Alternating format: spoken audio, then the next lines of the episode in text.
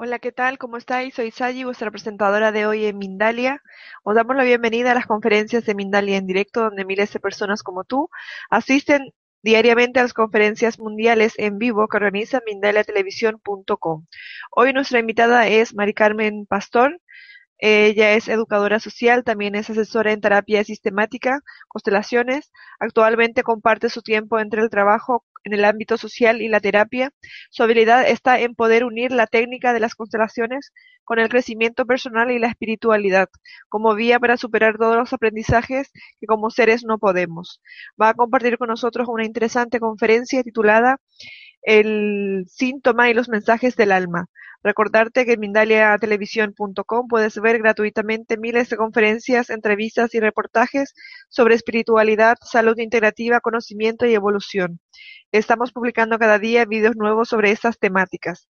Mindalia Televisión es un medio más de Mindalia.com, la primera red social de ayuda a través del pensamiento positivo, donde miles de personas de todo el mundo están pidiendo ayuda o ayudando a otras personas con sus pensamientos positivos.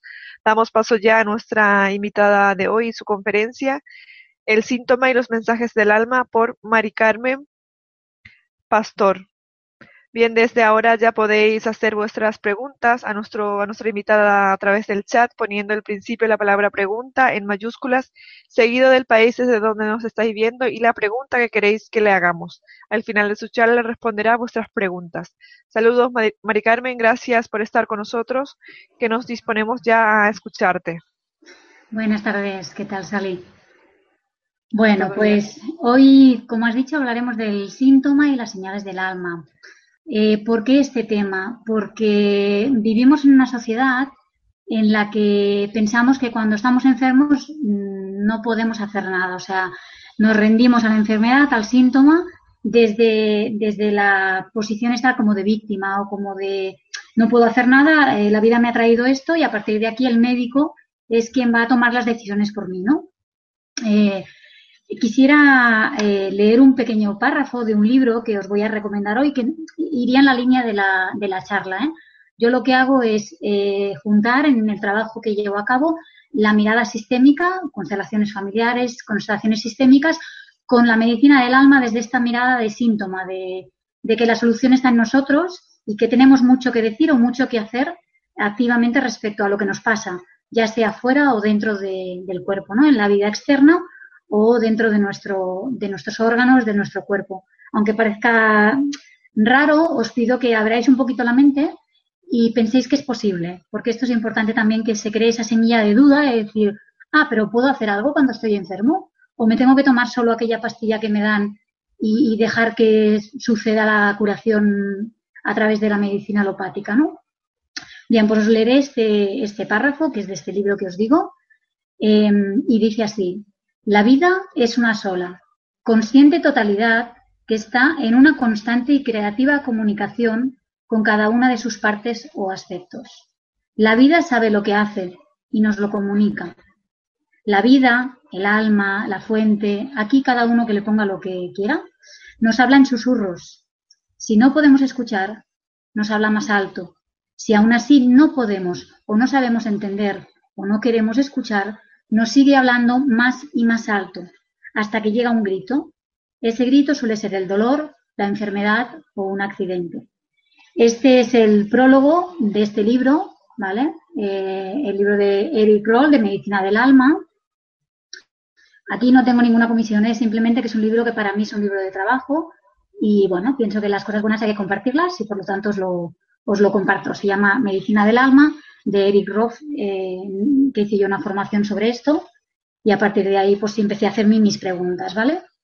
Entonces, preguntas eh, en las que yo me he ido moviendo, que se me han ido respondiendo y que pienso que también os las doy para que empecéis a haceros a vosotros también, eh, si es que alguien no se las ha hecho todavía, que imagino que sí.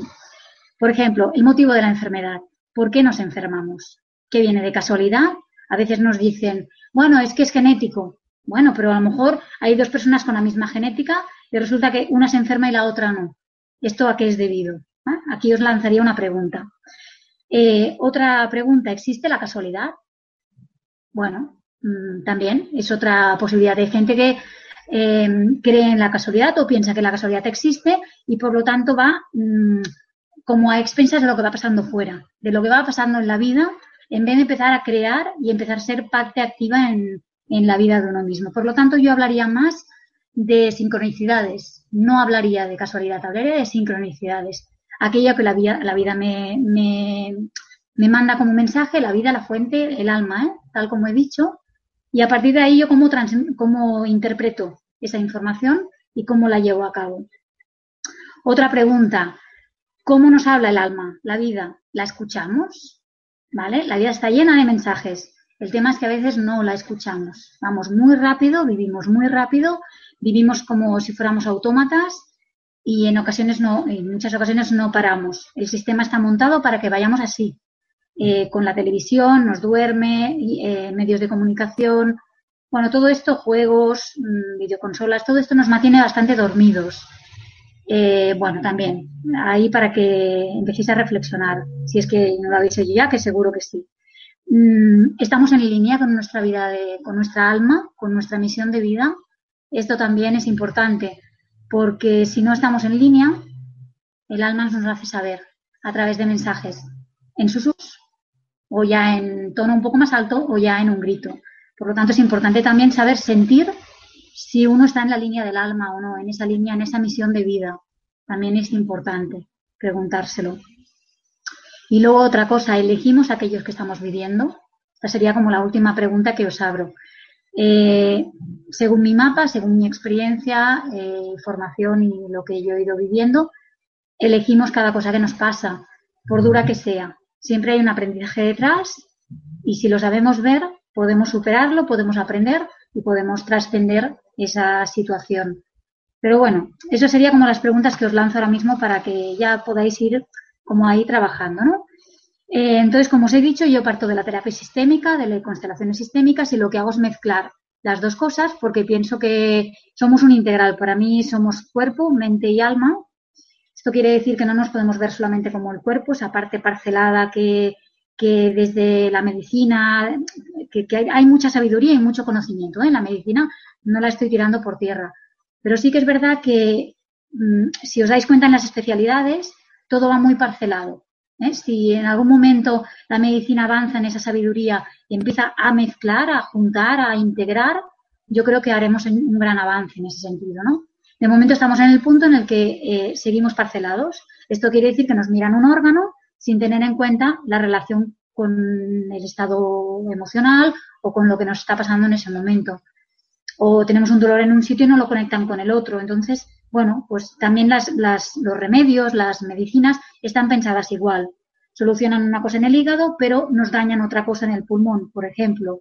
O nos curan una artrosis o un dolor en no sé dónde y generan un efecto secundario en otro lugar. Como cualquier prospecto, veréis que hay un montón de, de cosas eh, contradictorias, eh, ¿cómo se llama? Efectos secundarios, ¿vale? Aquí de lo que se trata no es de tirar por tierra la medicina, ni mucho menos. Pienso que hay mucho conocimiento, como he dicho, pero sí que se trata también de, prevenir, ¿vale? De, hacer para que no llegues a enfermar. O sea, cómo hacer para escuchar los mensajes del alma y que se quede todo en un susurro y que podamos ir interpretando y caminando en función de lo que el alma nos dice, ¿no? Ese alma o ese, esa vida o como queráis llamarlo, ¿no? Bien, entonces desde esta mirada eh, es lo que, lo que yo trabajo, ¿vale? Las bases de la medicina del alba hablan del código secreto del cuerpo y del idioma creativo interior, cómo nos habla y cómo lo traducimos, ¿vale? Entonces, ¿cómo empieza todo? Empieza en un conflicto. Suele empezar en un conflicto emocional, normalmente. Alguien nos ha hecho daño, hemos sentido dolor o ha pasado algo en nuestra vida que ha sido doloroso, ha sido impactante, ¿vale? Si somos capaces de transmutar, si somos capaces de mirar, si somos capaces de dejarnos sentir lo que hay, eh, eso conseguiremos eh, que se quede en el emocional y a través del trabajo personal mm, sanarlo y seguir adelante.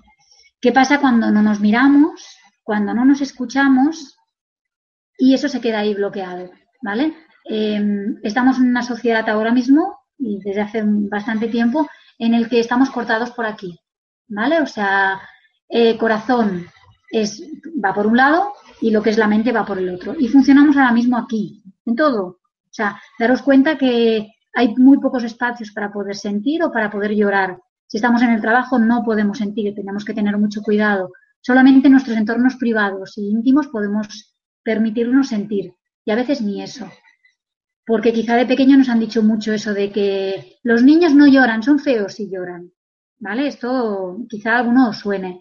Entonces, como eso marca el inconsciente, es decir, no puedo llorar, no puedo sentir porque si no soy feo, soy tonto, ¿no? Como nos han dicho a veces de pequeñitos. O cuando eh, hemos llorado porque nos hemos hecho daño y encima nos han pegado. Mm, eh, si te haces daño encima te pegaré. Esto también es de las cosas que, que, bueno, de la generación de los 70 a los 80 yo creo que lo hemos vivido y anterior también, ¿no? Bien, pues como todo esto, todas estas traumas emocionales o todas estas cosas emocionales, si no se pueden sanar, si no se pueden mirar, si no se pueden acoger, ¿vale? Desde la propia persona, se convierten muchas veces en un síntoma físico, ¿vale? Eh, la vida ya nos pone delante, bueno, información o, mensajes y si aún así no los escuchamos, nos lo lleva ya al síntoma, ¿vale? Entonces, bueno, desde, desde la sistémica, desde las constelaciones, sí que eh, una y otra vez confirmo y, bueno, con los clientes confirmamos y, y, cercioramos que mm, el síntoma es un aliado. No suele ser algo malo, aunque lo vivamos así, ¿vale? Pero cuando se despliega una constelación, eh, lo que sí que se ve claramente es que no es un, enemigo, sino es algo que nos quiere dar una información. Eh, no sé si sabéis que en constelaciones muchas veces se cogen eh, elementos de la propia familia, ¿vale? Pero a veces también elementos abstractos, como puede ser lo que he dicho, un síntoma, la rabia, el dolor, tristeza, cosas así, que son conceptos abstractos, pero que nos sirven para dar esa información que el alma necesita o que esa parte inconsciente necesita, ¿vale? Entonces, bueno, pues, pues hemos trabajado síntomas, hemos, hemos podido trabajar síntomas a través de esta terapia, enlazándola con lo que os digo, con el mensaje y con el, eh, ¿cómo diría? Con el lugar en donde se instala la enfermedad, ¿vale? También tiene un significado. Mm, por lo tanto, la, enfermedad, eh, si la miramos desde el poder creativo que tiene, ¿vale? Puede ser que transformemos y nos curemos a nosotros mismos. Em, hay vídeos en internet en los que se ha, esto puede ser un poquito esotérico, quizá que poco creíble, ¿eh? pero sí que se ha visto que con Reiki o con, o con sanación de manos se han curado, se han curado enfermedades. Por lo tanto, algo hay que no solamente pasa por el físico y por el, bueno, mm, aquí, ¿no? Con las manos así me pongo adelante del médico y a lo que el médico me diga, ¿no? Entonces, toda enfermedad tiene un significado y luego os daré unos ejemplos, ¿vale? Para que podáis empezar a entender la mecánica. La idea de hoy es una, para mí, si salís con estas ideas como básicas, yo ya me daré por contenta. Una sería el 100% de responsabilidad, quiere decir que lo que me llega es porque yo lo he atraído, porque yo lo he generado en, alguna medida, en algún plano, en algún nivel de mi vida, lo he generado y por lo tanto de ahí, tengo que aprender algo. Si lo podemos ver desde ahí, salimos del papel de víctima, porque el papel de víctima es muy peligroso, nos sitúa en fuerza cero, ¿vale? Perdemos absolutamente toda la fuerza. Entonces yo diría que eh, si estamos en ese papel de víctima, poca fuerza tenemos y poco trabajo nos queda. Entonces, ¿cómo es situarme desde la responsabilidad 100%? a mí me pasa algo y soy parte responsable de eso que está pasando. Por lo tanto, desde ahí sí que tengo la fuerza y el impulso para poder tirar y para poder solucionar. Esto sería una de las cosas importantes que me gustaría que, os llevarais, o al menos me haría como ilusión, ¿no? Y luego otra de las cosas es que la enfermedad es posible eh, que no llegue al físico si se cura desde el emocional. Si nos hemos mirado un poco, ¿vale? Hay países, por ejemplo, como en Argentina, que es muy normal que las personas tengan terapeuta, porque ya, ya se ha establecido así, o sea, la gente ya no tiene vergüenza de decir, voy al terapeuta. ¿Qué me encuentro yo aquí en, en España o concretamente con las personas que yo me muevo? Que cuando van a terapia es cuando están muy mal, cuando ya han pasado el límite o cuando están, cuando están al límite.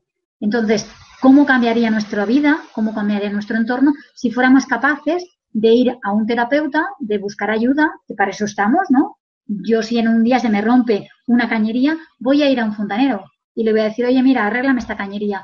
No voy a intentar arreglarla yo porque fijo que la estropeo más. O sea, es así de claro, ¿no? Como digo eso, digo la televisión o digo un ordenador, ¿no? ¿Cómo sería eso si nosotros pudiéramos coger y decir, me siento mal por esto, eh, no veo salida, que a veces nos pasa, no veo la salida, y pudiéramos ir a buscar ayuda a un terapeuta. Y esto no quiere decir que estemos locos, simplemente es que necesitamos esa ayuda de un, experto, de una persona que sabe un poquito más que nosotros, ¿no? Igual que para hacer la renta, para hacer, ¿no? Para llevar un tema de abogados, vamos a un abogado. Pues esto para mí es lo mismo, ¿no?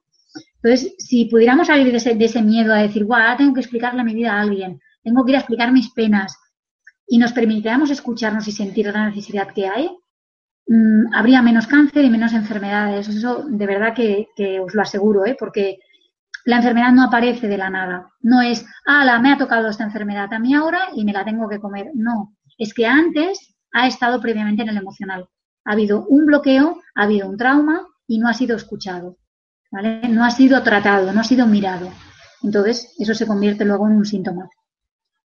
De hecho, cuando nacemos, ¿vale? Si os podéis poner ahora en la imagen de un bebé cuando nace, es un cuerpo perfecto por norma. ¿Vale? Los bebés, exceptuando alguna malformación que pueda haber o alguna, alguna cosa así, los bebés son perfectos. Es un cuerpo perfecto. ¿Vale? La, creación, la vida, nos da cuerpos perfectos, ¿no? nos pone en la vida eh, por elección, ¿no? Por elección propia. Esto significa que a lo largo de la vida vamos estropeando nosotros la maquinaria, ¿vale? No es que la maquinaria funcione. Eh, hay casos de yogis, de gente, bueno, que medita mucho y que lleva una vida uh, como muy espiritual, que no se enferman y tienen 80, 90 años y están en perfecto estado y se mueren porque les toca morirse, ¿no? Porque ha llegado su momento. Por lo tanto, es posible vivir en salud. Lo que pasa que nos venden que con tal edad nos quedamos miopes. Con esta edad tenemos que tomar pastilla porque entramos en diabetes. Con esta edad entramos en hipertensión. Con la otra el Alzheimer. Quiero decir, imaginaros la cantidad de, de inputs que nos vienen de fuera que nos dicen, no, no, es que es normal cumplir años y ponerse enfermo, ¿vale? Pues yo quiero salir de este mapa, ¿vale? De hecho, yo ya hace tiempo que estoy, no sé qué me deparará el destino ni qué, o qué me deparará mi alma, pero sí que estoy en esa posición de decir, no, es que yo soy responsable de lo que me pasa y de lo que hay en mi vida y por lo tanto tengo que poner los medios.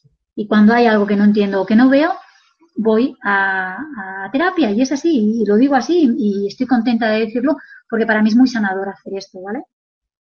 Bien, entonces, eh, ¿qué nos dice eh, la medicina del alma sobre el alimento?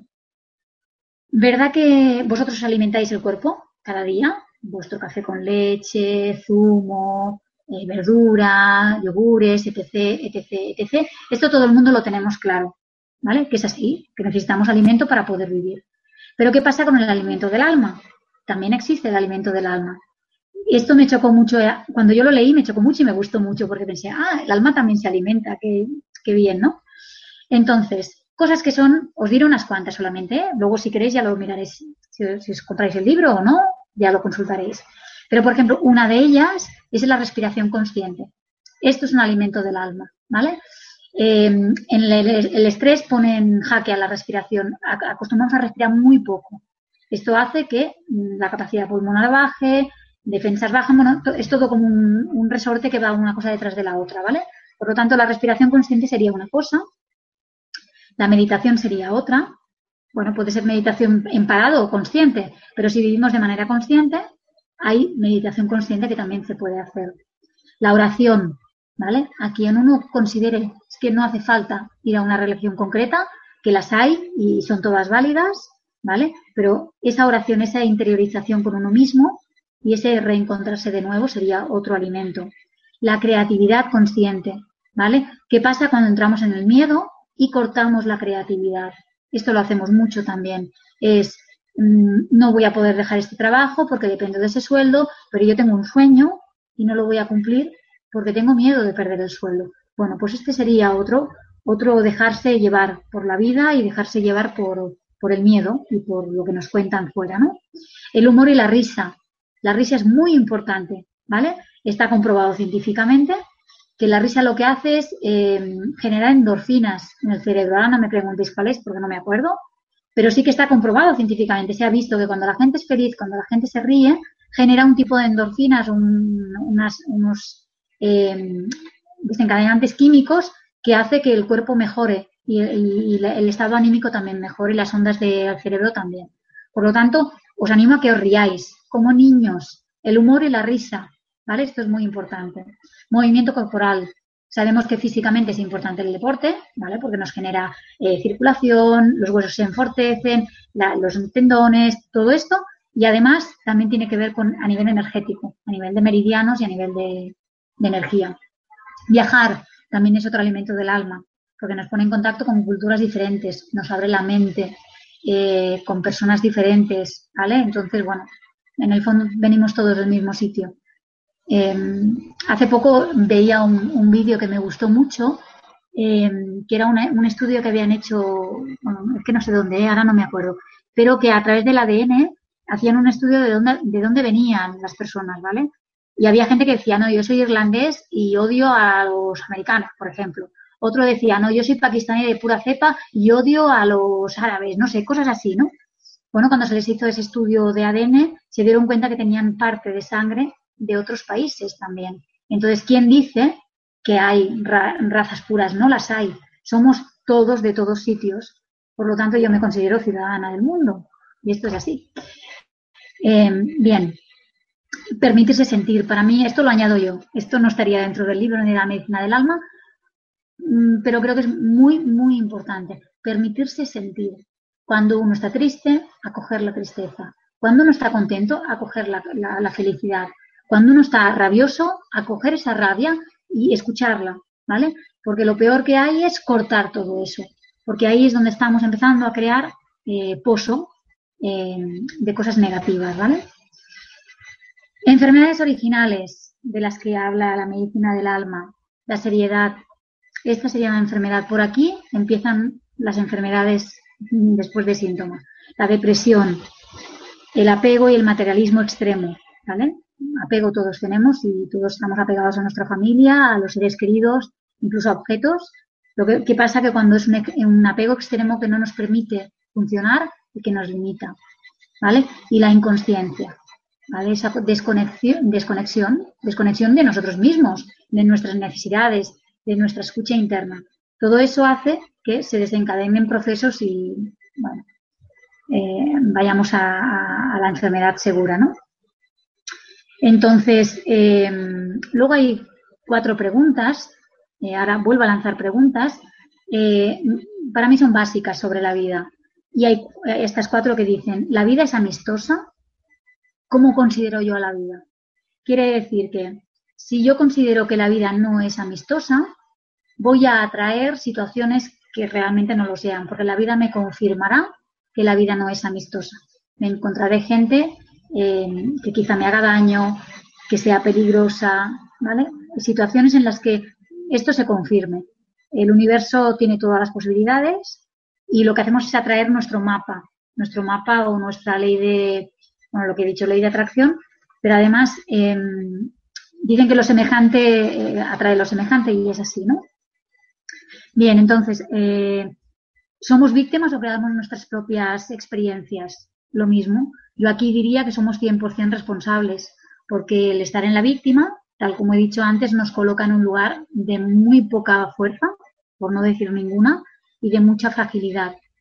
Y acabamos dando nuestro poder a los demás es como entregamos continuamente ese poder. Cuando decimos, este me ha hecho daño, pobrecita de mí. Entonces, bueno, es, no, este ha hecho esto y yo me siento así. Esto es muy diferente, ¿vale? Aquí ya no coloco el poder en el otro, sino que lo tengo yo. Es, yo me siento así cuando este o esta persona o esta familiar o amigo, lo que sea, hace esto.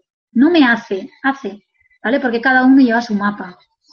Em, también otra de las cosas importantes, las creencias familiares aquí tienen mucho, mucho que decir en cuanto a si la vida es amistosa, en cuanto a si seamos víctimas o, o no. Es todas las creencias en las que hemos vivido. A veces no han sido explícitas, sino que han sido implícitas. Cosas que hemos vivido de chiquititos y las hemos escuchado o no, pero las hemos palpado, las hemos intuido. Estas creencias van a marcar también muchas de las, de las trabas en las que nos encontramos en la vida. Entonces, a través de la sistémica se pueden trabajar las creencias, ¿no? Es decir, eh, sería interesante que os preguntarais, pues, ¿qué cree mi familia sobre los hombres? ¿O qué cree mi familia sobre las mujeres? Si yo te preguntara, es decir, ¿qué dice, qué diría tu madre si pudiera hablar sobre las mujeres? ¿O qué diría tu madre o tu padre sobre los hombres, no?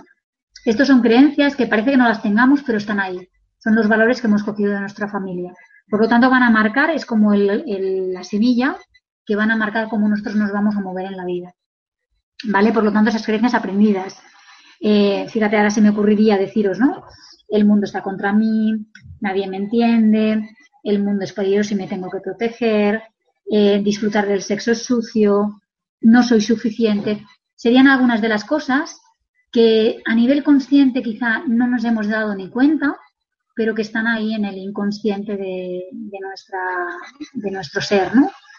Pensar que, el, que según decía el psicoanalista Simón Freud, eh, decía que el 80% de nuestro ser es parte inconsciente y el 15-20% es parte consciente.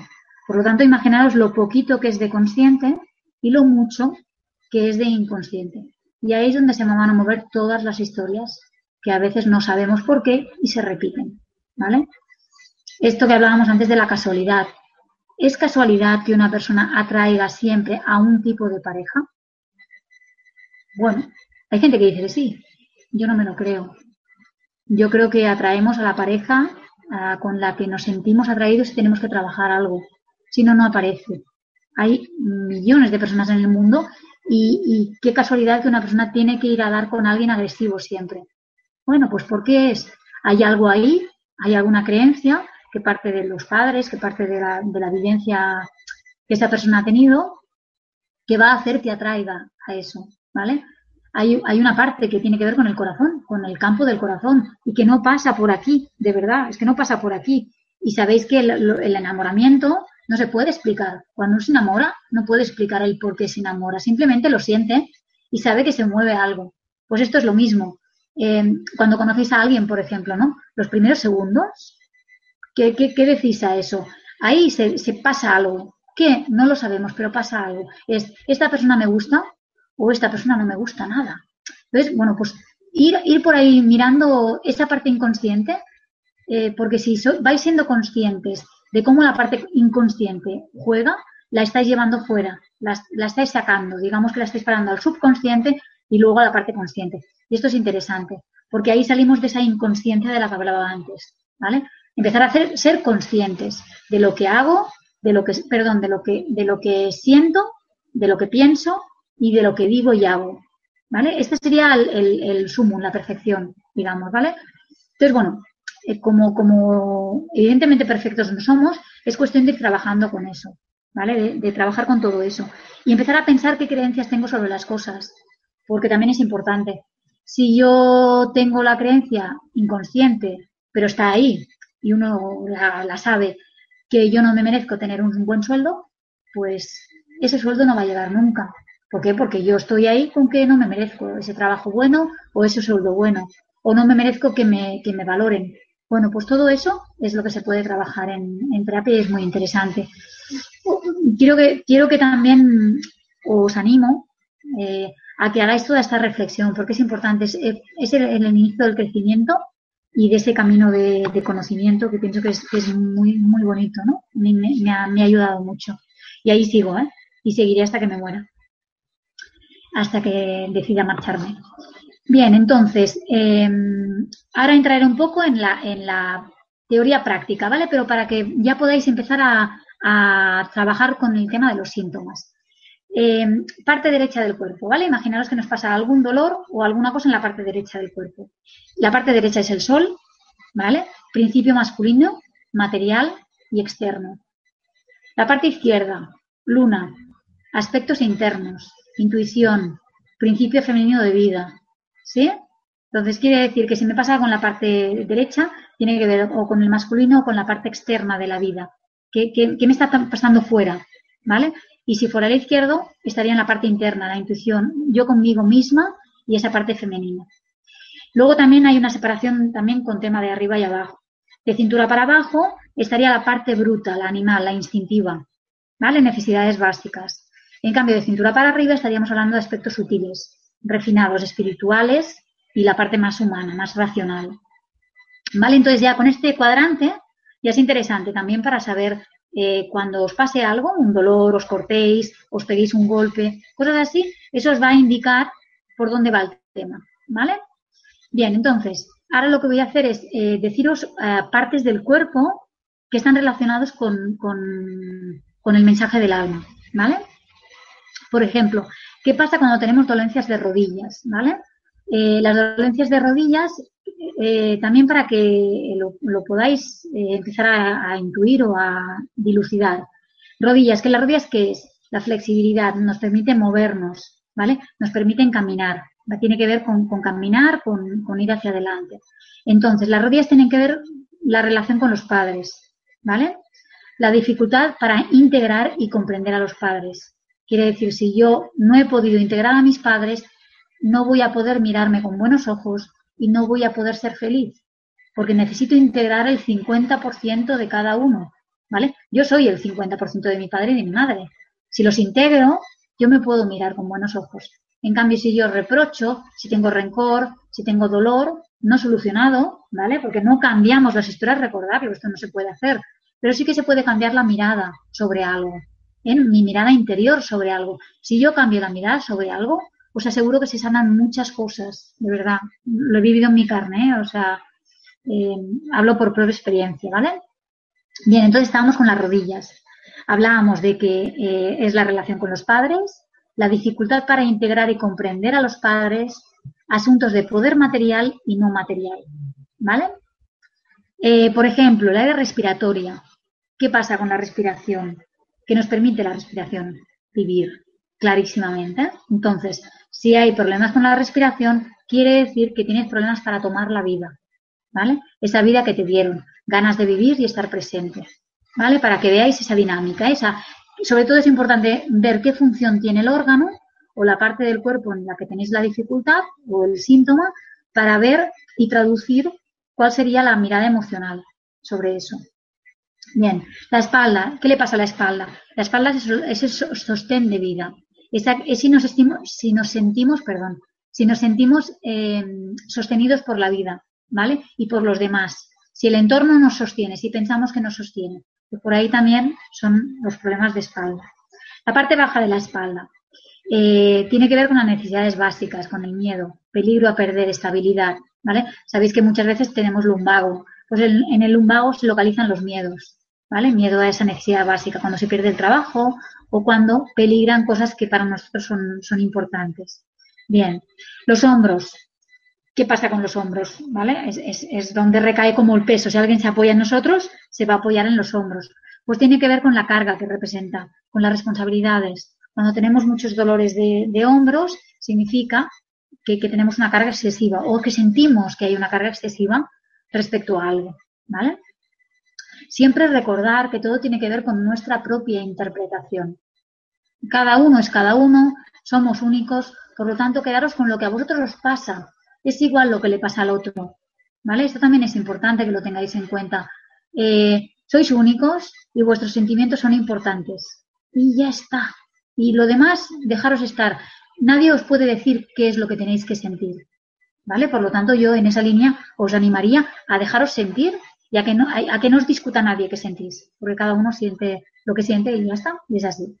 Los ojos, ¿qué son los ojos? ¿Para qué sirven? Para mirar, ¿vale? Entonces, problemas en los ojos es que no estoy mirando, o que no quiero mirar, o que tengo dificultades para mirar, ¿vale? Si fuera el derecho, hemos hablado de padres, hemos hablado de parte externa, si fuera el interno sería madre o eh, parte interior, con uno mismo, ¿vale? Son las ventanas del alma, representan el yo interno y el yo externo. ¿Vale? Por lo tanto, ahí tenéis información también importante. La boca, la boca también, los dientes, eso, bueno, los dientes sería uno, estaría considerado como un órgano. La boca es aquello que expresamos, aquello que hablamos, es la representación de nuestro yo, es nuestra comunicación junto con la garganta, ¿vale? Todo lo que tenga que ver con la voz y con la garganta. Y las manos serían el dar y el tomar, dar y recibir, ¿vale? Entonces, Luego, los dedos tienen cada uno un significado, que ahora no los diré porque, imaginaros, cada dedo sería un poco largo y me quedan 10 minutillos, así que no, no puedo entrar ahí. Pero las manos serían el dar y el tomar. Por lo tanto, empezar a pensar como si tenéis algún problema en las manos, cómo dais y cómo recibís o cómo tomáis. ¿Vale? Respecto a los órganos internos, tendríamos el corazón. Y el corazón tiene que ver con, con el amor, El amor, eh, ¿sabéis cuando se habla de, de mm, meditación, todo lo que sea espiritualidad, se habla del corazón siempre? Pues tiene que ver con el amor, el amor interno y el amor externo, hacia la vida y hacia nosotros mismos. Bueno, pues problemas de corazón tendrían que ver con eso. Los dientes tienen que ver con emociones no canalizadas, eh, eh, no expresadas y enjauladas. Daros cuenta que si cerramos la boca, enjaulamos lo que tengamos que decir y no podemos decirlo. El estómago, ¿cómo digerimos? Su función es esa, ¿no? Pues, ¿qué es lo que no digieres o qué es lo que te cuesta digerir? Pues por ahí también tenéis información. El hígado, el hígado es muy interesante porque tiene que ver con la filosofía de vida, con aquellas creencias adquiridas. Por lo tanto, problemas en el hígado nos harían mirar cuáles son nuestras creencias. Porque a veces hemos adquirido creencias de los padres o de familia o de lo que sea y no son nuestras. Simplemente las hemos adquirido y las hemos dado por válidas.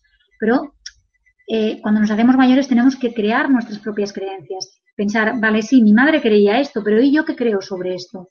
Y aquí hacernos lo nuestro porque los problemas en el hígado tienen que ver con esto. Luego los huesos tienen que ver con la unión, ¿vale? Sabéis que el esqueleto nos mantiene unidos, ¿vale? Porque es, la, pieza que, nos hace caminar y nos mantiene erguidos. Entonces, eh, esto tiene que ver con, la unión eh, en, la vida y la desunión, cómo nos sentimos unidos a la vida o anclados a la vida. Esto también es interesante, ¿vale? Y los pulmones tienen que ver con la aceptación de la vida, cómo la tomamos. Tendría que ver con la respiración, como he dicho antes, ¿eh? pulmón y respiración sería como lo mismo. Por, lo que veis que tiene todo como mucho sentido. Por eso me gusta tanto, porque esta mirada te da información y a la vez te permite ser parte activa. En, venga, voy a solucionarlo, o sea, es que puedo solucionarlo, porque puede ser que haya tenido un conflicto y a través de esto tenga la información para poder resolverlo, ¿vale? Vale, por lo que hace a enfermedades, tendríamos, por ejemplo, la anemia. También diré unas pocas, es solo en el libro habla de muchas más, pero yo os diré unas pocas. La anemia. La anemia tiene que ver con no sentirse con ánimos para afrontar la vida, lo que nos viene del exterior. ¿Vale? La anemia que es, estamos pochos, no podemos eh, casi movernos, bajos de energía, el, hierro está muy bajo, pues esto tiene que ver con la, dificultad para afrontar. ¿Vale? La depresión, que hoy en día está bastante en auge, eh, tiene que ver con la resistencia mirada hacia el interior, miedo a lo desconocido, a la muerte, al cambio, ¿vale? Por lo tanto, bueno, pues por ahí también se abre mucha información. Normalmente estamos en un, eh, nos movemos en, una sociedad en la que los índices de depresión son bastante altos y tiene que ver con eso, con que estamos siempre hacia afuera, ¿vale? Siempre estamos mirando hacia afuera, qué dirán los otros, qué harán los otros, me estoy comparando siempre, pero mirar hacia adentro, eh, bueno, lo hacemos poquito en general, ¿vale? La ciática tiene que ver con la necesidad de transformación radical y profunda de la visión del mundo, ¿vale? O sea, es como por, ahí tienes que cambiar lo que, y si más si son ataques de ciática importantes, qué es lo que no está respondiendo a lo que, tu alma eh, te está diciendo, ¿no? Y luego el cáncer, el cáncer es de lo que más se está viendo últimamente, que dice, vamos, pero ¿qué, pasa con el cáncer? ¿Cuántos casos? Yo tengo bastantes casos a mi alrededor. Entonces, eh, esto, el cáncer tiene que ver con las creencias. El universo amistoso, no creo mi propia realidad, objetivo de vida, libertad o elección. Es la metáfora del crecimiento interior. ¿Vale? Entonces también, bueno, pues por ahí como eh, uno ha perdido la conexión absoluta y entonces entra, entra en, en enfermedad, ¿vale? La diabetes tendría que ver con la dulzura de la vida. Daros cuenta que la diabetes significa que no podemos comer azúcar porque ahí hay una, una, el páncreas no funciona bien. ¿vale? Por lo tanto, tiene que ver con la dulzura de la vida, a la escasez, el miedo, la seriedad, con la creencia de que la vida es dura. Y el estreñimiento tiene que ver con el apego a lo viejo, al pasado, ataduras emocionales, falta de aceptación en uno mismo. O sea, imaginaros todo lo que, lo que genera y toda la información que el cuerpo nos está dando continuamente. ¿Vale? Si, por ejemplo, estáis en un sitio y os tropezáis, os caéis, os cortáis, os hacéis daño, mirar a ver qué está pasando en ese momento de vuestra vida, porque hay ahí una información, ¿vale? Entonces, bueno, yo os animo a, empezar a descubrir todo esto porque a mí me ha ayudado mucho y a mí esto me sirve para que cuando hago constelaciones, hago terapia con las personas, siempre miro el emocional, pero también miro el físico, porque esto me da mucha información y, normalmente, evidentemente, coincide con lo que con lo que le pasa a la persona en esa vida, ¿no? Bueno, pues hasta aquí la, la charla y ahora ya si queréis hacer preguntas, pues estoy dispuesta. Muchas gracias, Mari Carmen, por esta interesante charla. Antes de pasar a hacer las preguntas que nos han llegado desde países de todo el mundo, Quiero recordaros que Mindalia es una ONG sin ánimo de lucro que tiene como uno de sus objetivos ayudar a difundir el conocimiento humano e impulsar la solidaridad planetaria por todos los medios. Justo debajo del vídeo de esta conferencia, en la descripción escrita, puedes encontrar más información sobre Mindalia y Mindalia Televisión para suscribirte a nuestro canal de YouTube e informarte de nuevos directos y vídeos ya publicados. Para, colaborar por un mundo mejor como voluntario de Mindalia o para hacer una donación a Mindalia si así lo deseas. Y ahora damos paso a las preguntas y respuestas de, nuestro, de nuestra invitada de hoy. La primera pregunta de Patricia Hernández desde México. Dice, ¿el dolor de espalda baja y cadera qué reflejo es? ¿O qué cuestión emocional o a qué cuestión emocional está ligada? Sí, eso lo he dicho, lo he dicho antes, tiene que ver con los miedos. La parte baja de la espalda tenía que ver con, con las necesidades básicas y con la pérdida. Hay algo que a ti te da miedo, algo que te, que te crea inestabilidad y que por lo tanto eso hace que, tengas ese dolor. Entonces quizá tendrías que mirarte cómo te sientes ante, ante lo que te está pasando, ante, toda la situación que tengas, ya sea de cambio, ya sea de, trabajo, ya sea de pareja, lo que sea, pero tiene que ver con eso, con, con los miedos. Beatriz desde España ¿Cómo se puede combatir la depresión aunque sea de origen genético? Mm, es que primero no había oído nunca la depresión de origen genético, ¿vale? Eh, sí que es verdad que, están los genes por medio y sí que tenemos ahí una información, claro que sí. Lo que pasa que no, a mí yo lo siento, pero eso no lo compro. Yo para mí la genética está, lo que pasa que hay, un tema emocional que está ahí y que no tiene que ver tanto con la genética, sino con los patrones que llevamos eh, familiares. Entonces, como he dicho con el tema de la depresión, tiene que ver con no mirar dentro, con no mirar hacia uno mismo, ¿vale? Entonces, yo te animaría a que empieces a descubrirte, a que empieces a, a ser valiente y a mirar dentro. Quizá a lo mejor lo que veas no te guste al principio, pero luego harás un gran descubrimiento. Por lo tanto, yo te animo a que la depresión es ir hacia adentro, ir hacia adentro, sanar y empezar a limpiar mm, el armario, como yo diría, ¿no? En terapia yo hablo mucho del armario, cómo tenemos el armario por dentro, porque está muy bien mirar el armario del otro y eso lo hacemos mucho, pero el nuestro no nos gusta nada mirarlo. Entonces te animaría a hacer eso, ¿eh? porque la depresión se puede curar, aunque esté en la genética. Eso es así. Elizabeth Sepúlveda desde España dice, cuando tenía seis meses de vida me dio bronconeumonía y a partir de allí los gripes eran fuertes y ahora han derivado en asma. Vale. Eh, esto tiene que ver con pulmones, respiración.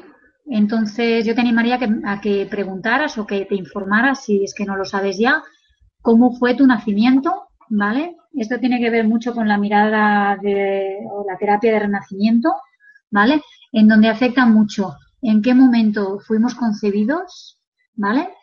Cómo estaba la pareja, nuestros padres, en el momento de la concepción, si éramos esperados, si no éramos esperados, si había felicidad en el entorno, porque podemos ser esperados, pero a lo mejor hay mucha infelicidad, o hay problemas económicos, o hay un entorno inseguro. Todo esto va a afectar desde el momento cero en el que somos concebidos. Entonces, eh, bueno, yo te diría que, miraras por ahí el tema de nacimiento, porque se puede trabajar a nivel de sistémica, se puede trabajar muy bien. Eh, y todo se puede sanar, ¿eh? Pensar que por mucho que, hayamos tenido una historia complicada o haya, o haya sido difícil o no hayamos sido esperados y eso el bebé lo lleva ahí marcado, ¿vale? Em, porque la respiración, como hemos dicho antes, y todo el tema de pulmones tiene que ver con tomar la vida, o sea, que hay ahí contigo y la vida, que no has tomado todavía. Entonces yo te animaría a que fueras por ahí mirándolo y bueno, y si te animas a trabajarlo, pues mm, hay muchos profesionales en, España ahora mismo de sistémica, porque no sé de dónde es, que te pueden ayudar ¿eh? y, y todo es perfectamente sanable y es una experiencia más también. Robson desde Brasil, ¿qué mensaje del alma está relacionado con problemas de riñones e hígado? Vale, de hígado sí que lo he dicho, tiene que ver con la filosofía de vida, ¿vale? Con esas creencias que, que tomamos de los padres y que no hemos elaborado las nuestras. Por lo tanto, mira a ver mm, cuáles son tus creencias sobre la vida, sobre las cosas, y a partir de ahí si son adquiridas o si tú te las has hecho tuyas, eh, con tu toque también personal, que somos únicos todos, ya lo he dicho antes. Eh, riñón, ¿qué hace? El riñón filtra, ¿vale? Filtra todo lo que es las cosas del cuerpo. Por lo tanto, ¿cómo filtras tú también? Este, no me lo sé de memoria, ¿eh? porque pensar que en el libro vienen muchísimos conceptos y como lo tengo, el libro lo tengo como una, herramienta de trabajo, sinceramente no lo memorizo. Pero el, riñón tiene que ver con filtrar, con el filtrado de los líquidos. Entonces, eh, yo me preguntaría eso, ¿no? ¿Cómo, cómo filtras eh, todas las emociones que te van pasando, todas las cosas que te van pasando? ¿Qué filtro haces también?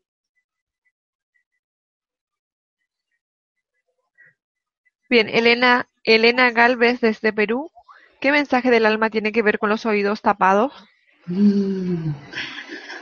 El oído, el oído sirve para escuchar, ¿vale? Solo sirve para escuchar. Así que, mm, pues eso. ¿Qué es lo que no quieres escuchar ahora mismo? O que tienes dificultades para escuchar. Porque es que estamos hablando de oídos tapados, ¿eh? Es como si un niño, como si, imaginaos que nuestro niño interior hace así. No quiero escuchar, lo siento, pero no me interesa. Pues por ahí pregúntate, ¿qué es lo que no quieres escuchar en este momento? y que te están diciendo, puede ser algo que digas, no, es que no quiero escucharlo y paso, o puede ser algo que, que digas, es que lo tengo que escuchar pero no me da la gana, porque no estoy preparada o sea lo que sea. Escuchar, tiene que ver con escuchar.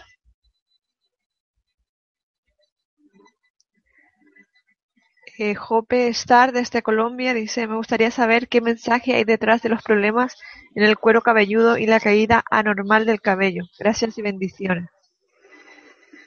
Ay, esto no te lo sé decir, la verdad, porque eh, no, no, no me he encontrado con ningún cliente que tuviera, que tuviera este problema. Em, si quieres, en todo caso, escríbeme un email y te lo, y te lo digo. ¿eh? No, no tengo ningún problema, te lo puedo, te lo puedo mirar y te lo puedo pasar. Pero la cabeza eh, tiene que ver con toda la parte racional, con toda la parte pensante, con los conceptos de vida, con cómo nos movemos en la vida. Entonces, bueno, mm, ya te digo, te animo si quieres que me hagas un email y yo te lo, te lo contesto, o un WhatsApp y yo te lo contesto. Paola desde Colombia, me salió en los exámenes un mioma y un quiste. ¿A qué se debe y qué puedo hacer? Entiendo que será parte reproductora, ¿no? Supongo cuando hablamos de un mioma y un quiste tiene que ver con la parte de reproducción sexual. Mm, la parte de reproducción sexual tiene que ver con lo femenino, con toda la creatividad, con toda la, creación de vida. Entonces, ¿cómo está tu creatividad? ¿Cómo está tu, parte femenina o tu reconciliación contigo misma a nivel femenino? Te animaría a investigar por ahí. Hay veces que mm, si no hemos, si no nos han reconocido como mujer, eh, o no nos han, cuando hemos nacido, bueno, son muchas cosas, ¿eh? pueden ser muchas cosas, pero te diría eso, ¿eh? o sea, cómo tú te ves como mujer, si te reconoces, si te validas, si te, si te miras con buenos ojos, pero tiene que ver con creatividad y con feminidad, ¿vale? Entonces ves vueltas a eso.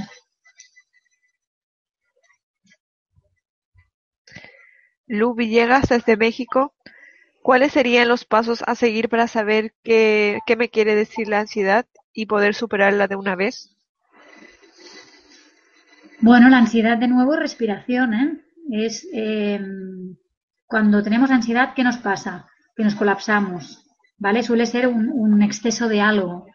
Em, o bien porque vivimos demasiado rápido, o bien porque no estamos respirando algo, no estamos asimilando alguna cosa, y de nuevo con la respiración. ¿vale? Entonces, la ansiedad también puede tener que ver con, la propia autoafirmación de uno mismo, ¿vale? Con cómo me veo, con cómo tomo la vida, con cómo tomo mi, manera de hacer, con cómo yo me reconozco. Entonces, bueno, sobre todo te, recomendaría uno de los alimentos del alma, la respiración consciente.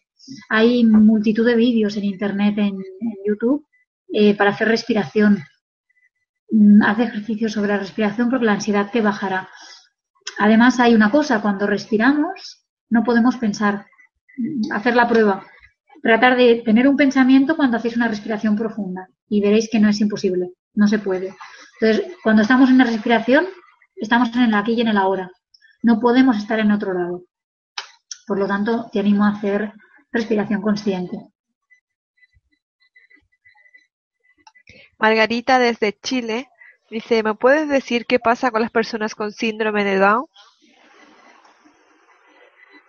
Mm, bonita pregunta. Bueno, yo te diré que los, los, las personas con síndrome de Down yo creo que vienen con una misión muy especial a la vida. Si te das cuenta, suelen ser personas muy dulces, muy cariñosas, em, que tienen una corta vida, ¿vale? No, tienen, no, no viven tanto como nosotros y dependen mucho de los padres. Y esto tiene que ver, esto sí que es genético, esto es de, hay un cromosoma que, que creo que está de más o de menos, algo así.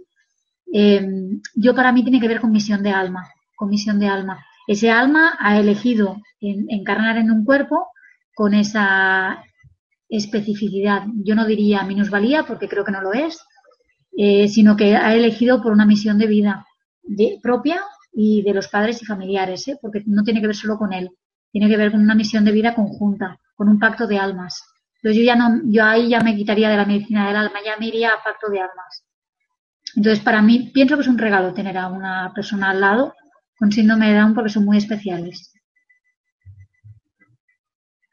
Alejandra, desde México, dice, ¿qué significa si últimamente he tenido incidentes como que sufro pequeñas quemaduras con actividades cotidianas?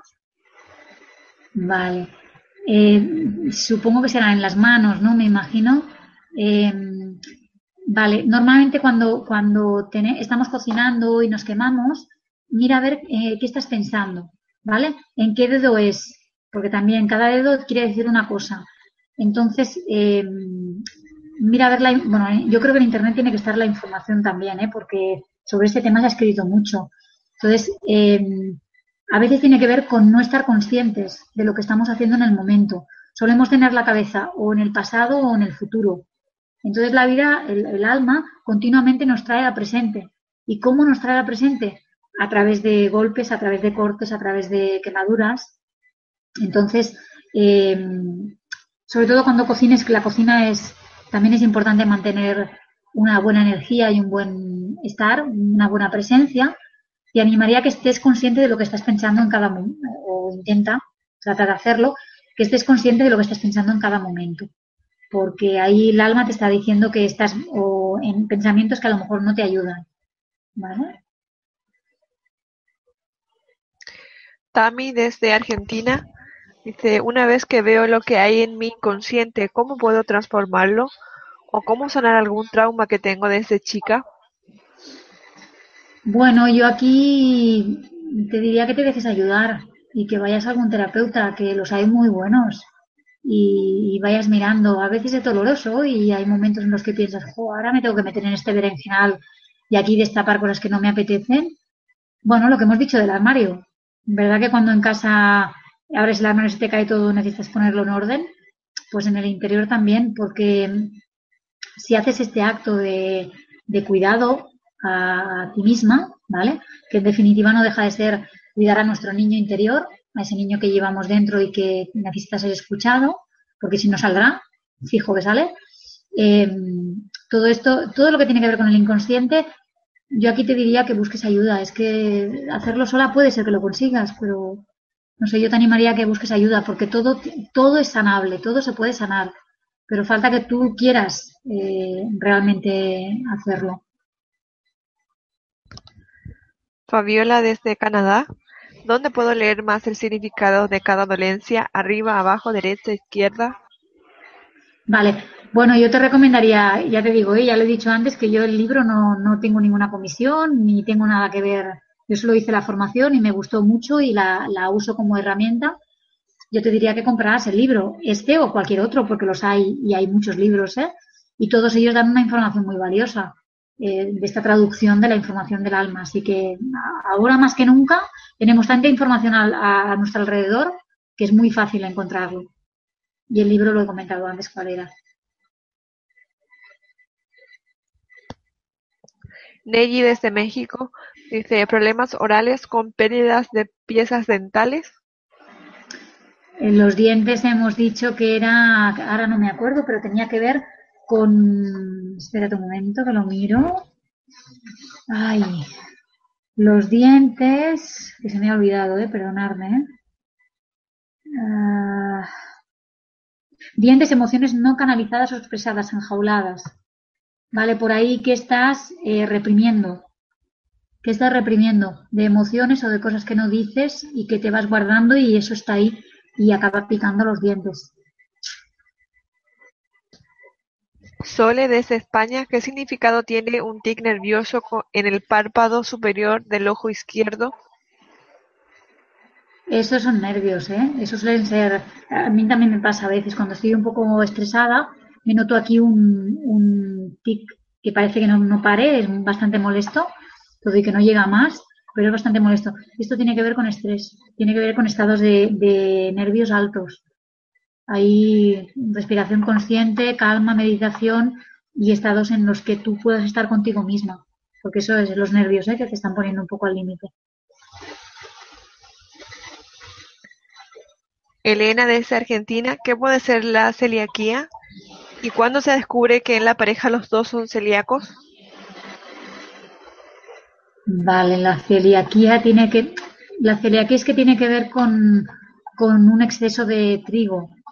Esto no te lo sé decir también. Te digo lo mismo que le he dicho al otro chico. Si quieres te lo, te lo puedo buscar y me escribes y te contesto. ¿Vale? Porque yo, a pesar de que sí que es verdad que hay un exceso de trigo en la alimentación que llevamos hoy en día, porque prácticamente todos, todo lo que nos ven de bollería, pan, tal, es trigo. Entonces yo aquí sí que es importante, evidentemente trigo no podrás comer, pero sí que hay también la explicación en ¿eh? medicina del alma, si quieres te lo busco, si me escribes.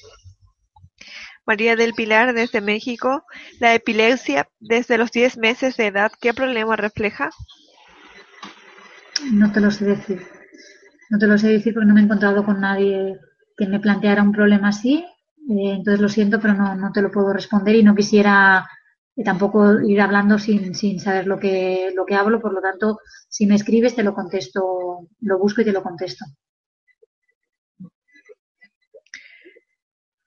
Bici Jiménez es España, dice, ¿y la obesidad?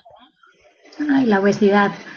Bueno, la obesidad tiene mucho que ver con cómo nos vemos, con cómo nos aceptamos y con cómo nos amamos, ¿vale? O sea, es, es la imagen que, que estamos dando afuera y además tiene que ver con protección. Cuando, o sea, eh, es que además eh, ya el cuerpo por sí mismo ya habla, ¿eh? ¿Qué es la obesidad? Son capas de grasa, ¿vale? Que van a hacer de, límite o de, de molla con lo que son órganos, con lo que son parte interna. Con lo cual la gordura tiene que ver con una autoaceptación de una, de una parte, con nuestra mirada interna también y a la vez con la protección. O sea, hay un, hay un necesitamos, ¿cómo decirlo? Necesitamos un escudo. Entonces el escudo muchas veces tiene que ver con la obesidad. Nos ponemos capas para así tener a la gente más, más lejos. Entonces, bueno, te animaría que miraras por ahí qué necesitas apartar o qué necesitas, de qué te necesitas proteger. Eva desde España la dermatitis atópica desde los seis meses de edad hasta ahora con 18 años. Vale, la piel. ¿La piel qué es? La piel es lo que nos separa del exterior. Es, eh, es un, el, órgano más grande que tenemos en el cuerpo. Aunque no lo penséis, pero es así, es un órgano, ¿eh? es el órgano más grande. Y es la el que protege, porque cuando os quemáis, cuando nos quemamos, sabéis que eh, la verdad es que hace mucho daño, porque curiosamente no notamos la piel hasta que no nos falla. ¿Vale? Hasta que no tenemos un quemazo o una rascada y entonces la piel sale y sabéis lo que duele. Con lo cual es la protección hacia afuera, ¿vale? Es nuestra, nuestra cámara protectora. Eh, la piel tiene que ver con el contacto físico, ¿vale? Para tocar a alguien, lo primero que tocamos es evidentemente la piel. Entonces, ¿cómo está ese contacto físico? ¿Cómo fueron los primeros contactos de la vida? Porque, si no me equivoco, has dicho desde no sé cuántos meses hasta los 18 años. Por lo tanto, esto es muy, muy de, de memoria física, ¿vale? ¿Cómo ha sido ese nacimiento? ¿Cómo ha sido ese primer contacto y ese primer vínculo con la madre? ¿Vale? Entonces, por ahí también podrías trabajar eso, porque tiene que ver con, con que algo hace daño en el contacto. Paloma desde México. ¿Qué pasa cuando se hace esa descodificación y aún así no se encuentra respuesta? ¿Te vas a la genealogía de la persona o aún más atrás? Mm, no. Eh, claro, yo para mí la medicina del alma lo que me da es la información de lo que le pasa a la persona, ¿vale? De lo que, del síntoma que tiene. Pero luego me voy a, me voy a trabajarlo en constelaciones siempre. Claro, entonces por ahí entramos ya en el inconsciente y entramos en la genealogía de la familia. No suelo ir más de los abuelos porque no me hace falta. normalmente es muy en el aquí y en el ahora y qué le va a servir a la persona para seguir adelante porque si yo me voy a tratar abuelos o bisabuelos, a saber a lo que me traigo, entonces no, no es necesario. Muchas veces con, con aceptar a los padres, comprenderlos, integrarlos, es suficiente. Entonces, por ahí me voy a la, a la sistémica y es con la herramienta que trabajo más asiduamente. Soleya desde España, la infección de orina, ¿qué nos dice? La infección de orina tiene que ver con el aparato reproductor. Es mm, qué te está pasando a nivel sexual con tu pareja, si es que la tienes o si es que no la tienes. Normalmente es no estar disponible para la pareja o para los hombres. Diego Caballero desde Chile. ¿Qué significado tienen las, las enfermedades venéreas? Lo mismo, tiene que ver con la sexualidad. Tiene que ver con la sexualidad y con lo que, cómo se entiende la sexualidad. De ahí hay muchas creencias también si venimos de una familia en la que el sexo, de hecho, es una de las creencias que he leído antes, ¿no? El sexo es sucio. Esto es una creencia que nos puede venir de los padres o de los abuelos y que no hace falta que nos la digan, ¿eh? Puede ser algo mamado o puede ser algo que sí, que a lo mejor nos lo han dicho cuando nos hemos tocado de pequeños, le han dicho esto es una marranada, quítate las manos de ahí, eso no se hace, eso es sucio, y eso se queda grabado, y más si nos lo han dicho muchas veces. Entonces, mm, yo te recomendaría que miraras sobre tus creencias en el sexo, en cómo es el sexo para ti y qué, tienes de creencias por ahí, porque si sanas eso, en principio no tiene por qué haber, evidentemente, entendamos que hay un, tema de sexo seguro, ¿eh? También, pero si tienes un sexo seguro, un sexo sano y tal, en principio no tendrían que haber enfermedades venéreas, pero tiene que ver mucho con creencias. Karin Ríos, desde Estados Unidos, ¿Qué es lo que el hipotiroidismo y el hipertiroidismo quiere decirme? Ay, el hipertiroidismo, no te lo sé decir, lo siento.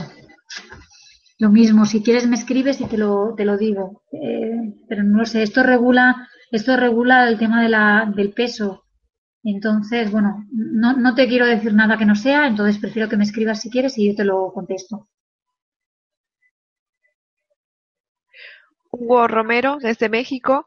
¿Qué significa el riñón del lado derecho? Vale, riñón hemos dicho que era filtrar, era filtrar todos los líquidos del cuerpo, ¿vale? Eh, es el fluir de la vida también, ¿eh? Los líquidos es agua, el, agua es el fluir. ¿Cómo fluyes con la vida? ¿Cómo es el fluir con la vida? Y cuando tiene que ver con el derecho, es parte externa. Por lo tanto, es justo eso, ¿eh? Es cómo fluyes con la vida. Cómo filtras todo lo que te pasa a nivel de la vida.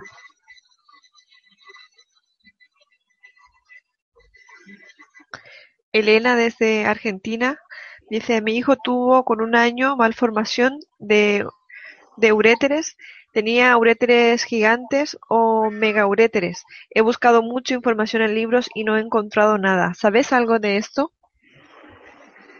Mm, bueno, esto tiene que ver también con aparato reproductor, pero yo cuando, cuando ya vienen dolencias de tan pequeñito, mm, y además esto es una malformación, con lo cual ya no creo que sea nada de patrones. Yo ahí lo achacaría más bien a, pactos de alma. ¿eh? ¿Vale? Si es que cuando ya venimos con una malformación, ya sea física o sea psíquica, yo ya me lo llevo a, pactos de alma. ¿Vale? Porque ahí ya no hay un patrón que digas, no es que el cuerpo estaba bien y he empezado a estar, a estar con, una, con una enfermedad. Esto es una malformación que puede tener que ver con la genética. Por lo tanto, lo, diría que es pacto de alma ya. ¿eh? Sandra Soto desde Colombia, ¿qué tiene que ver con las ganas de tomar decisiones y sentir algo que no te permite hacer este tipo de cambios? No siento dolores, pero sí me genera inseguridad. Vale. Bien, entonces todavía no te ha llegado al físico y eso es una buena noticia porque quiere decir que todavía puedes hacer mucho para que eso no, no, te, no te genere bloqueos o no te genere síntomas físicos. La toma de decisiones, eh, claro, es tu impulso hacia, hacia el movimiento, ¿vale? En la vida estamos decidiendo continuamente, continuamente. Desde si nos comemos una galleta o nos comemos un trozo de pan. Eh, si vamos al cine o vamos al teatro. Si salimos de casa o nos quedamos. Imagínate las decisiones que tomamos cada día. Entonces, eh, te animaría a que pensaras cómo han sido las decisiones en tu vida. Claro, tampoco sé la edad que tienes, pero cómo has vivido tú las decisiones en la familia, ¿vale? Porque si han sido, ahora hipotetizo, ¿eh? Hago una hipótesis, ¿eh? Imagínate que, estás en una familia en la que las decisiones han sido muy costosas o han sido trágicas o, o decidir ha sido peligroso entonces tú ahí puedes tener un patrón en esa línea. Decidir es peligroso o decidir, eh, eh, bueno, no sé, en esa línea ¿eh? tiene que ver. Entonces, si sanas ese patrón que hay detrás a nivel familia, cómo han sido las decisiones en tu familia, tú vas a poder tomar tus propias decisiones con libertad, porque ahora mismo te están bloqueando. Y es normal que te bloqueen, porque es que si eres adulto y no puedes decidir porque no eres capaz, por algún motivo, pues eso es importante mirarlo. Entonces yo te recomendaría que lo llevaras a, algún terapeuta y, lo mires y fijo que, que ahí hay un bloqueo que tienes que soltar y, es fácil. Esto no, no, no, no, requiere mucho trabajo tampoco, ¿eh? Soledad Peña desde Perú. Lumbo ciática izquierda. ¿Cuál es el mensaje? Lumbo, que es lumbago, y ciática, o madre mía, lumbago tenía que ver con, con necesidades básicas, ¿vale? Con miedo a perder, ya sea trabajo, ya sea estabilidad, lo que tenga que ver con el peligro. Y la ciática habíamos dicho que tenía que ver con, con cambios radicales de, espérate, ciática, necesidad de transformación radical. ¿Te acuerdas que lo habíamos dicho antes? Entonces ahí se te juntan dos cosas importantes, ¿eh? Es, eh, bueno, es, es como tú ahí no estás quizá haciendo un cambio que deberías hacer y es radical y ahí hay miedos a, tomarlo. Y luego tendrá que ver con necesidades básicas, con el peligro que corres si tomas según qué decisiones. Y el alma te está hablando ¿eh? clarísimamente. ¿eh? Así que no sé si tienes mucho margen para, para ir posponiendo decisiones. Bueno, te animaría a que fueras valiente y empieces a moverte. Luisa Osorio desde Colombia. Estoy haciendo muchos cambios en mi vida, yendo más por el lado espiritual desde que empecé. Me persigue mucho el número 7 y ahora el 6. ¿Qué mensaje pueden tener para mí? Los veo demasiado. Ay, a ver, en numerología sí que no, no te... Yo, yo he buscado bastante en cosas de numerología, pero sinceramente lo cuando se me repiten números, simplemente lo busco en internet, que hay algunas páginas que están bien, pero ahora no te las sé decir si quieres te las envío, en donde sí que hay mensajes por ahí en los números. Cuando se nos repiten mucho los números, ahí hay un mensaje numerológico. Eh, y lo mismo un poco con, otra chica que le he dicho. Ahora mismo estamos en un, en un entorno que con Internet podemos encontrar cualquier cosa. Vete buscando porque ahí hay información para ti. ¿eh? te están hablando a través de los números. Por lo tanto, mira en Internet y si quieres, eh, bueno, si esto me escribes y miro de, de pasarte alguna cosa, pero ahí hay mucha información con los números también, ¿eh? Pero no te la sé decir, lo siento. María Durán, desde Uruguay, dice, ¿por qué hay tantos casos de jóvenes con ataques de ansiedad? ¿Es un tema social de cambio de vibración, de aumento de la presión de la sociedad? Ay, esto es muy interesante. Mm, aquí hay un tema, un tema importante que tiene que ver con que cada generación venimos a cambiar algo. Cada generación tenemos mapas distintos y queremos eh, avanzar un poco más, ¿no? Es aquello que decimos en sistémica, que los, hijos siempre son mejores que los padres, siempre tienen que superar a los padres, ¿no? Entonces, eh, normalmente estos ataques de ansiedad pueden tener que ver con, no poder hacer lo que ellos están, están despertando como misión de vida y están ahí coartados y limitados por la sociedad, por padres, entorno, familiares, etc., etc. Tiene que ver mucho con las normas establecidas, con lo que creemos los mayores que tienen que hacer y eso muchas veces no corresponde con el alma y con el plan de vida de esos chicos jóvenes y va, mucho por ahí, ¿eh? va mucho por ahí. Y también tiene mucho juego, tiene que ver mucho en juego el tema del miedo, porque lógicamente las personas con una cierta edad nos movemos en un entorno que le decimos el, la zona de confort y da miedo salir de esa zona de confort. En cambio, los jóvenes son más atrevidos. O sea, esa eh, inconsciencia juvenil, pues bendita inconsciencia, porque creo que es lo que les permite romper con patrones, romper con cosas romper con todo lo que viene en familia y hacer su propio camino. Entonces, cuando hay ansiedad, yo recomendaría que empiecen a, romper. Lo que pasa es que tiene, tiene sus consecuencias también, ¿eh? que lógicamente a la gente no le puede sentar bien, no le puede parecer bien. Isabel desde Madrid, España. Tengo zumbidos desde hace dos años en los oídos. ¿Qué quiere decir? El oído tiene que ver con escuchar, tiene que ver con, con, qué estás escuchando o qué no estás escuchando o qué es lo que no quieres escuchar. Tendría que ver con la escucha. Con la escucha ya sea de ti misma o del exterior. Si es en los dos, se te juntan las dos cosas. Entonces empieza, empieza a pensar qué es lo que deberías escuchar y que no estés escuchando, o que te están diciendo y que tú no quieres escuchar, porque el zumbido lo que hace es no permitirte escuchar nítidamente lo que hay fuera o lo que te dicen fuera. Entonces es como una, como si fuera un impedimento que te estás poniendo tú misma, como si te taparan los oídos, un poco parecido a lo que decíamos antes, el taparse los oídos. Ivonne desde Madrid, España, dice que significa que mi padre y mis tres hermanos y yo fuimos operados de apendicitis. Vale. Ay, la apendicitis. La apendicitis, la, mira, ayer la miré, pero no me acuerdo. Ayer la estaba mirando, ¿eh? pero no me acuerdo. Si quieres, escríbeme y te lo digo, porque tiene un... bueno, es, curioso el tema de la apendicitis, pero si quieres, escríbeme y te lo digo. Más que nada por no ponerme a mirar el libro ahora. Jessica, desde Argentina, ¿Cómo, sobreponerse la timidez y el miedo a la crítica? ¿Tiene relación con el hipotiroidismo? ¿O qué significa afección en esta glándula? Vale, e, es lo que he dicho antes, el hipotiroidismo no, no me acuerdo, sinceramente no me acuerdo, si queréis lo miro y, os contesto, pero lo que tiene que ver con la timidez y has dicho miedo a la crítica es, mm, bueno, es, tiene que ver, ¿qué significa que me critiquen y que a mí no me siente bien? Ese miedo. Significa que yo primero no me estoy aceptando a mí misma, no me estoy mirando a mí misma y hay cosas que no me gustan de mí. Entonces, si hay crítica interna, hay crítica externa. Dicen que como es adentro, es afuera y como es arriba, es abajo. Entonces, por ahí, eh, pensar que lo, que lo que el exterior nos enseña, lo tenemos dentro, previamente. Si no, no lo podemos reconocer, ¿vale? Entonces, eh, bueno, ¿cómo, cómo, cómo te criticas tú a ti misma, cuál es el, juicio, el autojuicio que te das, de una parte, y la timidez tiene que ver con el miedo a, mostrarte, a ser tú misma, a salir, a, todo esto. Entonces, bueno, puedes ir trabajando por ahí. Ana Casellas, desde España, dice, ¿qué significado tiene quedarte sin voz durante días? Mm. La voz hemos dicho que es la, la, expresión de uno mismo, ¿vale? Eh, qué digo, cómo hablo, cómo, cómo, me expreso.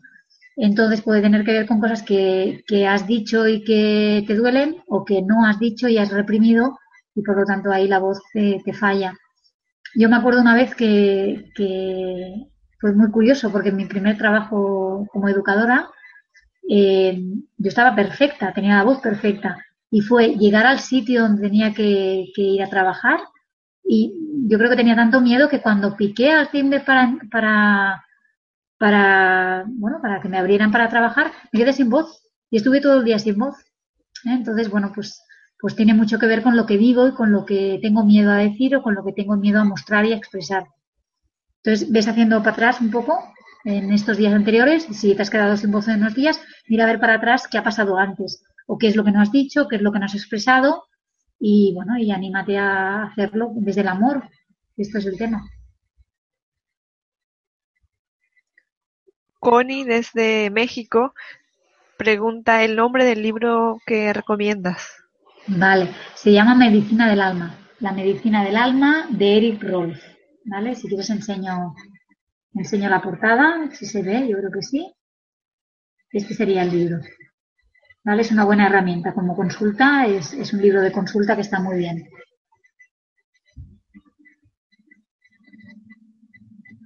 Bien, Percy Vidal desde Perú dice, tengo rinitis, faringitis, dificultad para levantarme temprano, eh, fui producto de una violación.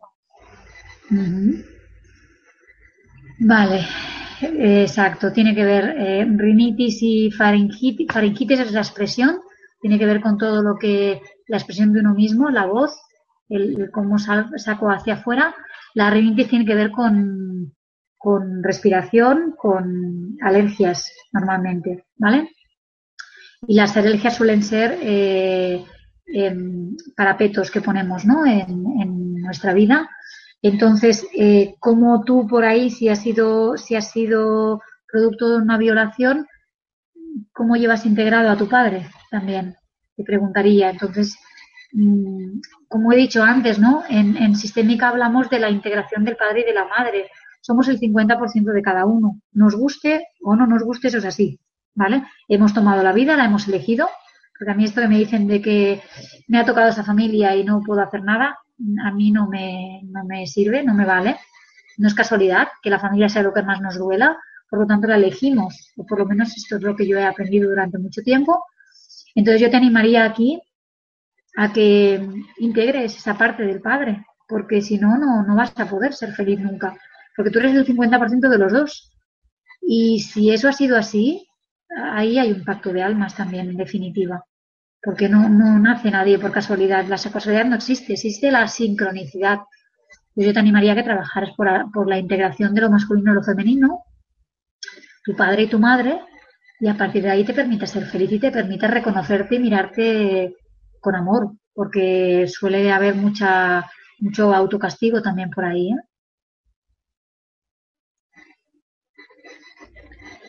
Luz Velázquez dice, tuve dos malos matrimonios, fui diagnosticada con cáncer de seno, luego vaciamiento ganglionar, hace siete meses me diagnosticaron metástasis en huesos e hígado, estoy en quimioterapia, sé que la enfermedad fue un regalo para aprender a vivir, pero ya quiero sanar, me, me ha resultado ahora problemas de colon y hemorroides.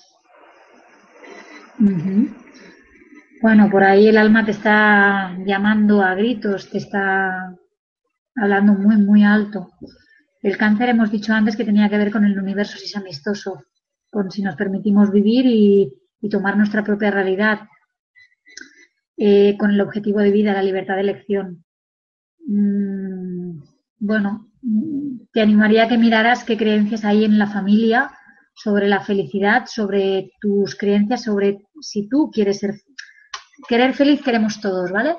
Pero el inconsciente muchas veces nos, nos juega malas pasadas, porque mm, a veces puede tener que ver con no ser suficiente, con no merecerse esa felicidad, con no ser mejores que los padres, ¿vale? Porque como un hijo se puede permitir ser más feliz que los padres, o superar a los padres, o tener más dinero que los padres. Eh, con el matrimonio, has dicho que, que has tenido dos matrimonios eh, fallidos, y además cáncer de seno, que también tiene que ver con la, con la parte femenina, con la sexualidad y con, con, la identidad como mujer. Eh, bueno, pregúntate si realmente tomas la decisión contigo misma de ser feliz. Y si tomas esa decisión, entonces, eh, bueno, es ir para adentro e ir sanando, sanando cosas. No sé si aún estás a tiempo, pero yo pienso que hasta el final uno está a tiempo de todo esto. ¿Vale? Entonces, bueno, te animo a que mires eh, a nivel familiar cómo es la felicidad y cómo se ha vivido, qué permiso ha habido para ser feliz en vuestra familia. Luis Santana desde Chile. Tengo 25 años, tuve un cálculo en la vesícula biliar y me tuvieron que sacar la misma. ¿Qué significado esto y qué conlleva vivir sin este órgano? Bueno, la vesícula lo que hace es, es eh, genera bilis para que la digestión sea más, bueno, para que ayude, ¿no? A los jugos gástricos. En principio tiene que ver con el, con, el hígado, con la filosofía de vida. Entonces, lo dicho, te, tendrías que mirar a ver cuál es tu filosofía de vida y una piedra es un estancamiento de algo que, que no ha sido digerido o que, no ha, que ha sido difícil porque es un bloqueo. En el definitiva, una piedra es un bloqueo sobre, sobre un órgano.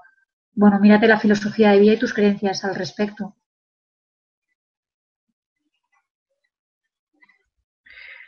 María José Sosa, desde Argentina, dice, cuando no se puede concebir en forma natural, ¿qué significa? Vale. A ver, en principio tendría que ver con, claro, es, es complicado decirlo así a voz de pronto, ¿eh? Necesitaría tener más información sobre la familia. Pero yo te lanzo preguntas, ¿vale? Para que tú sobre ellas puedas ir investigando. Eh, ¿Cómo, ¿Cómo es en tu familia el tema de la concepción y el nacimiento? ¿Cómo ha sido difícil tu concepción y tu nacimiento? Eh, ¿Qué expectativas hay sobre ese bebé en tu vida y qué le pones a ese nacimiento también? Mm, bueno, ves ahí, la, la, la, vida tiene que ver con la esperanza, con, con crear, con, con, todo lo que tenga que ver con eso, con crear en la vida. Por lo tanto, vesle dando vueltas a, a todo eso un poco, ¿vale? Porque ya te digo, ahora para mí es muy difícil poderte decir sin, sin ver, yo necesito ver el genograma y saber un poco más de la familia para tener esa información. Entonces, bueno, esto lo podrías mirar con algún terapeuta.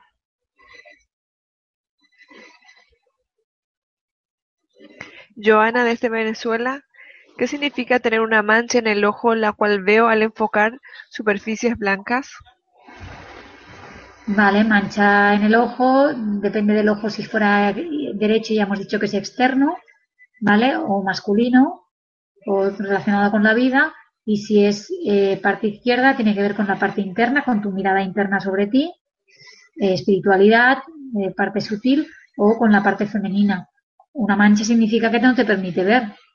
Entonces, lo mismo es, ¿qué es lo que no estás queriendo ver respecto de la zona donde te afecte? Nereida Calzada desde México, me extrajeron un premolar lado derecho inferior y me continúa el dolor como si tuviera aún la pieza dental. Sube el dolor al oído. Vale, los dientes eran, eran emociones no canalizadas o no expresadas. A veces el que nos quiten la pieza no significa que, hayamos sacado. El, el, problema está en que eh, no, nos pensamos que porque nos quiten un órgano, porque nos hagan una operación o porque nos eh, den una pastilla, ya hemos solucionado la parte física. Y no es así, porque el alma sigue hablando. Entonces, es como, es como el que el que tiene un, un recipiente y va metiendo, metiendo, metiendo, metiendo, y, y, al final aquello sobresale, porque es que no hay más capacidad. Entonces, el alma va haciendo lo mismo, va a ir, va a ir dándonos mensajes hasta que escuchemos aquello que tiene para nosotros de, del mensaje. Y los dientes tienen que ver con eso. Entonces, desde dando vueltas a esas emociones no canalizadas, a eso que has enjaulado y que no te permites decir o no te permites expresar. Y por último, Rubén Darío desde Paraguay dice, tengo una hija que tiene ocho años y es diabética. ¿Qué puedo hacer? Wow. La diabetes tenía que ver con la percepción de la dulzura en la vida, con la escasez, el miedo, la seriedad, con que la vida es dura. Curioso que un niño nos dé los niños son los grandes maestros en una familia. Eh, bueno, me pregunto eso, cómo es vuestra vida, cómo es vuestra concepción de la dureza o de la amistosidad del universo y ese niño os está enseñando algo, ¿vale? Entonces, os animo a investigar por ahí, ¿vale? Porque cuando son tan pequeños eh, no se puede decir que hayan tenido demasiadas experiencias, su, su, su tempus de vida es cortito, entonces son ocho años. O eso ha sido un... Entiendo que cuando preguntas esto es porque tenéis una vida bastante estable, esa niña está en un entorno querido. Por lo tanto, yo entiendo más que es un mensaje que os está dando a vosotros eh, en relación a todo esto, ¿no? En relación a esa dulzura con la vida.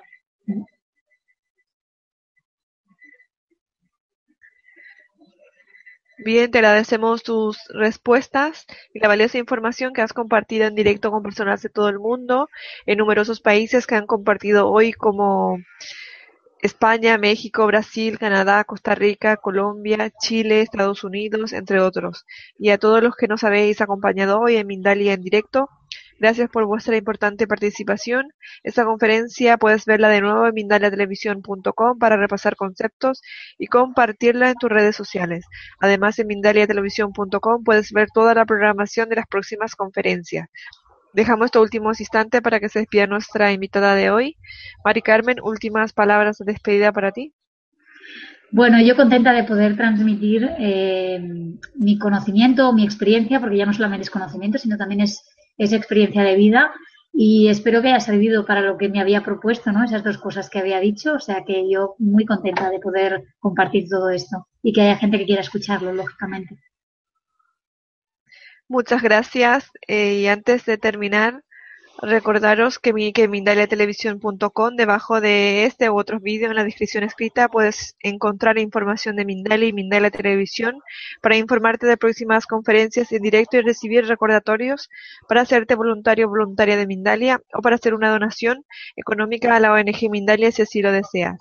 De nuevo a todos, muchas gracias y hasta la próxima conferencia de Mindalia en directo.